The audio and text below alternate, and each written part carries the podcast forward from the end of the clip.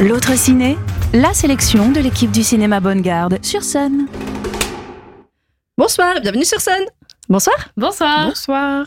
Ce soir, dans l'autre ciné, on va vous parler de deux films. Un film qui est sorti il y a deux semaines, Dali, et un film qui est sorti la semaine dernière, Le Molière imaginaire. Et on commence par un film qui est sorti il y a deux semaines, et c'est toi qui nous en parles, Pauline. Oui, alors euh, Dali ou Dali, si on le lit de manière plus littérale, le nouveau film de Quentin Dupieux. Voilà, Quentin Dupieux qui a sorti euh, quatre films en deux ans, quatre, cinq films. Oh, on a arrêté de compter. Bon, voilà. Deux par an, le presque. très prolifique. Le dernier, c'était en août. hein. Donc, on, Ouais. voilà, on est sur une moyenne de deux à trois films par euh, an. Donc, euh, voilà. Donc, notre très prolifique Quentin Dupieux qui, cette fois, s'empare d'un sujet euh, qui était fait pour lui, euh, l'univers de Dali, avec un casting de grande qualité, puisque nous avons Jonathan Cohen dans le rôle de Dali. voilà, d'Edouard Baird dans le rôle de Dali. de Gilles Lelouch dans le rôle de Dali. Pio Marmaille dans le rôle de Dali. Romain Duris dans le rôle de Pas Dali. non Didier Flamand dans le rôle de Dali. et Anaïs Desmoustiers dans le rôle de Pas Dali. pas Dali. Pas Dali. Voilà. Donc euh, un Et Mohamed Ali? Ah, il doit changer de nom lui. Ah oui, ça. Ceux qui ont vu le film comprendront, ceux qui ne l'ont pas vu, vous n'aurez qu'à aller le voir. Parce que cette blague est vraiment de très bonne qualité. Euh, donc, humour. voilà. Euh, donc, euh, comme on peut s'en douter, c'est un film légèrement surréaliste, hein, parce que Quentin Dupieux qui rencontre Dali, c'est quand même tout un, tout un programme. Euh, Il y a des scènes très très drôles, notamment une scène d'introduction où on a le. Alors, en fait, tous les Dali se mélangent. Chaque personnage qui joue Dali à un âge différent. Voilà, c'est ça. C'est en gros le projet. Et donc, au début, on voit Edouard Baird qui joue Dali la cinquantaine. Et il marche dans un couloir pendant très très très longtemps. Je ne vous donne pas le contexte, mais en gros, ça dure des plombes. Des gens l'attendent au bout du couloir et ils l'attendent tellement longtemps qu'ils ont le temps d'aller aux toilettes, d'aller chercher de l'eau, etc. C'est c'est excellent, c'est à mourir de rire et dans la salle était, était pliée en deux. Voilà, c'est pour vous donner un peu une idée de voilà. Après- Et attends, c'est d'autant plus drôle qu'il avait un petit côté vampire. oui, avec Dans une espèce de grande je sais pas, il y a un cape, euh, voilà. Exactement. Euh, après, je, je très honnêtement, je ne saurais pas vraiment comment vous résumer le film, puisque Anaïs Desmoustiers joue une journaliste qui essaie de tourner un reportage sur Dali, mais qui n'y arrive jamais. Mm. Euh, et euh, forcément, les, les, les, les, vi- les- la réalité, la temporalité se mélangent au fur et à mesure que le film avance, ça se mélange encore plus. Voilà, ça ne dure pas très longtemps, ça dure 1h20, générique compris, mais Ah oui, euh, c'est court, ça, hein. ça- c'est hein, court efficace. voilà.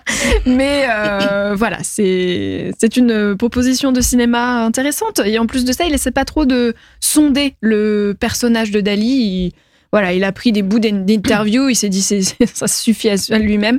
On va pas aller chercher euh, qu'est-ce qu'il avait dans Mm. la tête, qu'est-ce qui se cache derrière l'artiste. Non, non, ça on n'y est pas du tout. C'est un prétexte. vraiment euh, C'est- voilà, un prétexte, genre, euh, ouais. on prend un personnage euh, un peu complètement à part, hors du commun, qui appartient complètement à la pop culture, et puis on le met à l'écran. Quoi. Ça va pas plus loin que ça. Et les acteurs s'éclatent à, à jouer le Dali tout, à tout âge. Ouais, Moi, j'ai beaucoup aimé le- les interprétations de Jonathan Cohen, surtout, qui, euh, qui est vraiment devenu Dali. Ah ouais, C'est très impressionnant. Il aurait pu porter le personnage euh, Ouais. entièrement. Ouais, ouais. Et Edouard Baird aussi est top, euh, je trouve. Il est, Mm. il est vraiment pas mal. Euh, comme on se disait, Pio Marmaille un peu en deçà, là?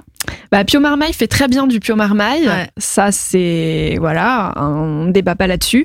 Mais il a du mal à faire autre chose. Ouais, ouais. Voilà. Ouais, parce que moi, je, je voyais pas Dali, en fait. Ouais, mais euh, Mm. Voilà. Et puis, euh, grosse mention à euh, Romain Duris, Oh qu'on a adoré. Romain, merci. Cette scène de, de, de bectage de spaghettis est incroyable. si tu nous entends, Romain, fais ça plus souvent. Mange des spaghettis, sais pas. Et parmi tous ces Dali, eh ben, j'ai trouvé qu'Anaïs de Moussy, elle était géniale. Euh, complètement hébétée et euh, ahurie parce qu'en fait bah, le mec il est dingue en face d'elle quoi Ouais, Et, euh, mais Ouais. voilà c'est comment tu réagis face à ça clair. Euh, et j'ai trouvé génial Ouais, elle est, elle est super. Elle est même de mieux en mieux, je trouve, Anaïs Desmoustiers, je trouve. Dans son jeu et aussi dans ses choix de films. Ouais. Bah, comme on disait, c'est euh, cette actrice, c'est un peu la, la fille d'à côté euh, qui, euh, par moment, Oui. a un truc quoi. Mm. T'as l'impression qu'elle va sortir de ses gonds. Ouais. Enfin, il y a quelque chose quoi. Et elle, Mm. elle a vraiment du charisme, ça se sent là. Ouais, Ouais. tout à fait. Et elle porte le film au milieu de ce casting très masculin finalement. Mm. Mm, C'est la seule, la seule femme et ils en jouent un petit peu. Voilà. Vous verrez, allez voir Dali, vous passerez un très bon moment. Voilà. Autre film euh, dont on va parler, c'est un film qui est sorti la semaine dernière. C'est un film d'Olivier Pic qui s'appelle Le Molière imaginaire. Alors c'est un film euh, qui dure euh, assez longtemps, un peu plus de deux heures.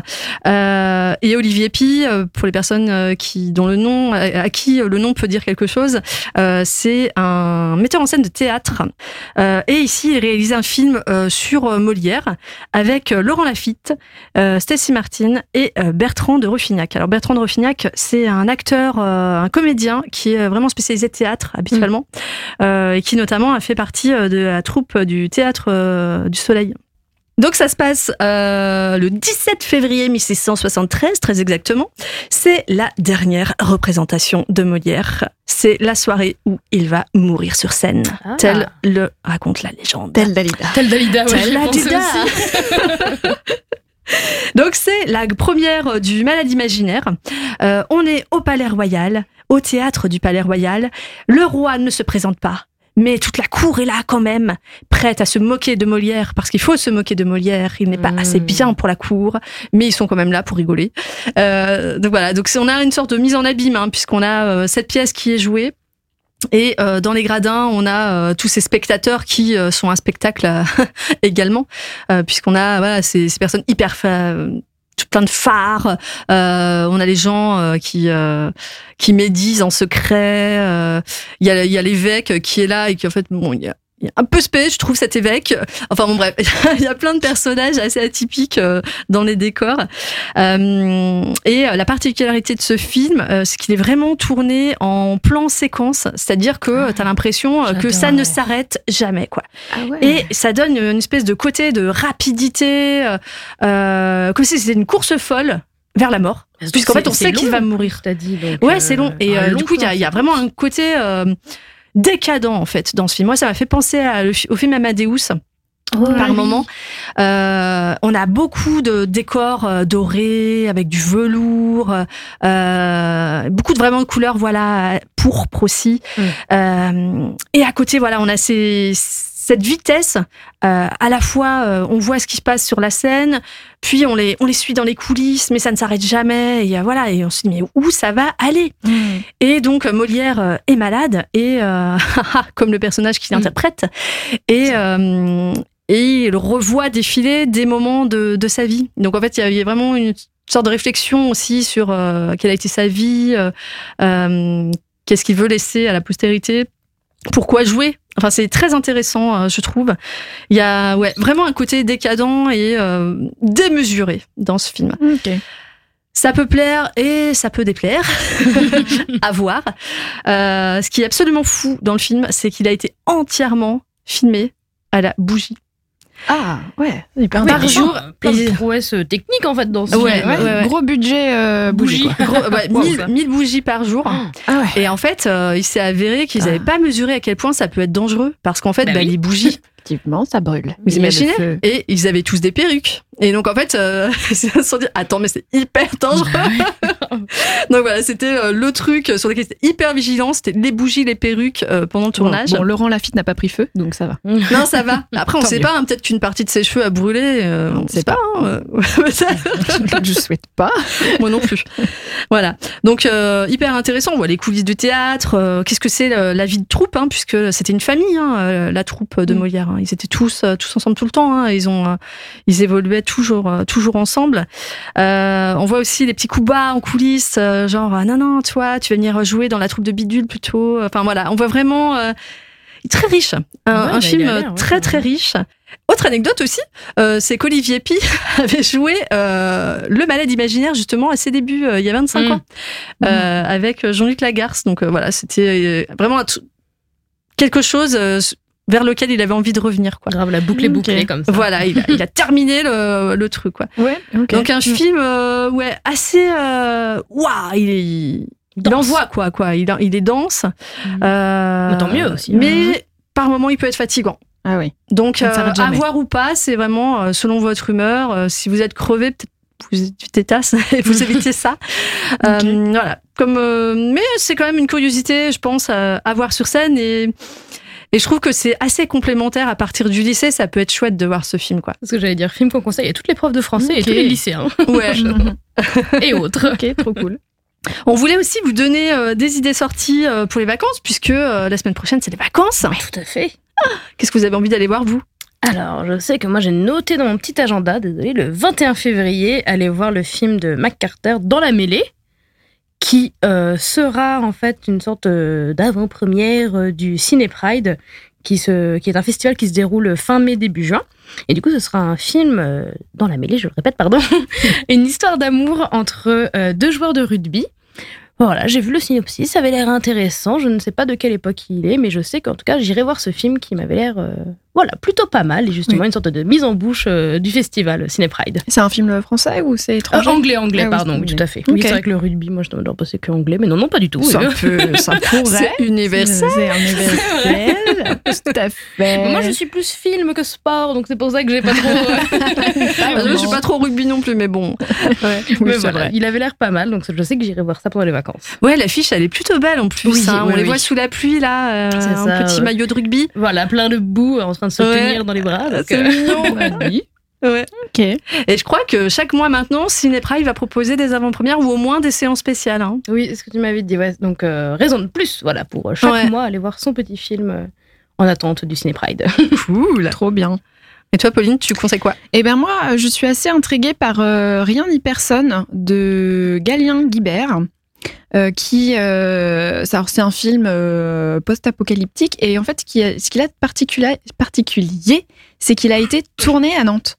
Et euh, c'est rare en fait les, les productions 100% nantaises on a quand même quelques pro- productions audiovisuelles dans le coin, mais c'est rare de, de les voir euh, au cinéma avec une Mm. grosse distrib, etc. Donc là, c'est quand même un gros projet qui, qui sort au, au cinéma. Il était en partie tourné à Nantes, mais aussi dans pas mal de villes euh, Alentours, aux, alentours. euh, Bah ouais, on peut citer des villes parce qu'en fait, on, nous écoute jusqu'à Saint-Nazaire et justement, il y a- ça a été en partie tourné Ah. à Saint-Nazaire, La Turballe, Trignac, Nantes, Saint-Herblain, Carquefou, Saint-Sébastien-sur-Loire et Indre. Voilà, Mhm. donc euh, ça a l'air très sympa et euh, moi je vais aller le voir parce qu'il faut soutenir la filière audiovisuelle locale. Voilà, consommer local. Les régions ont du talent.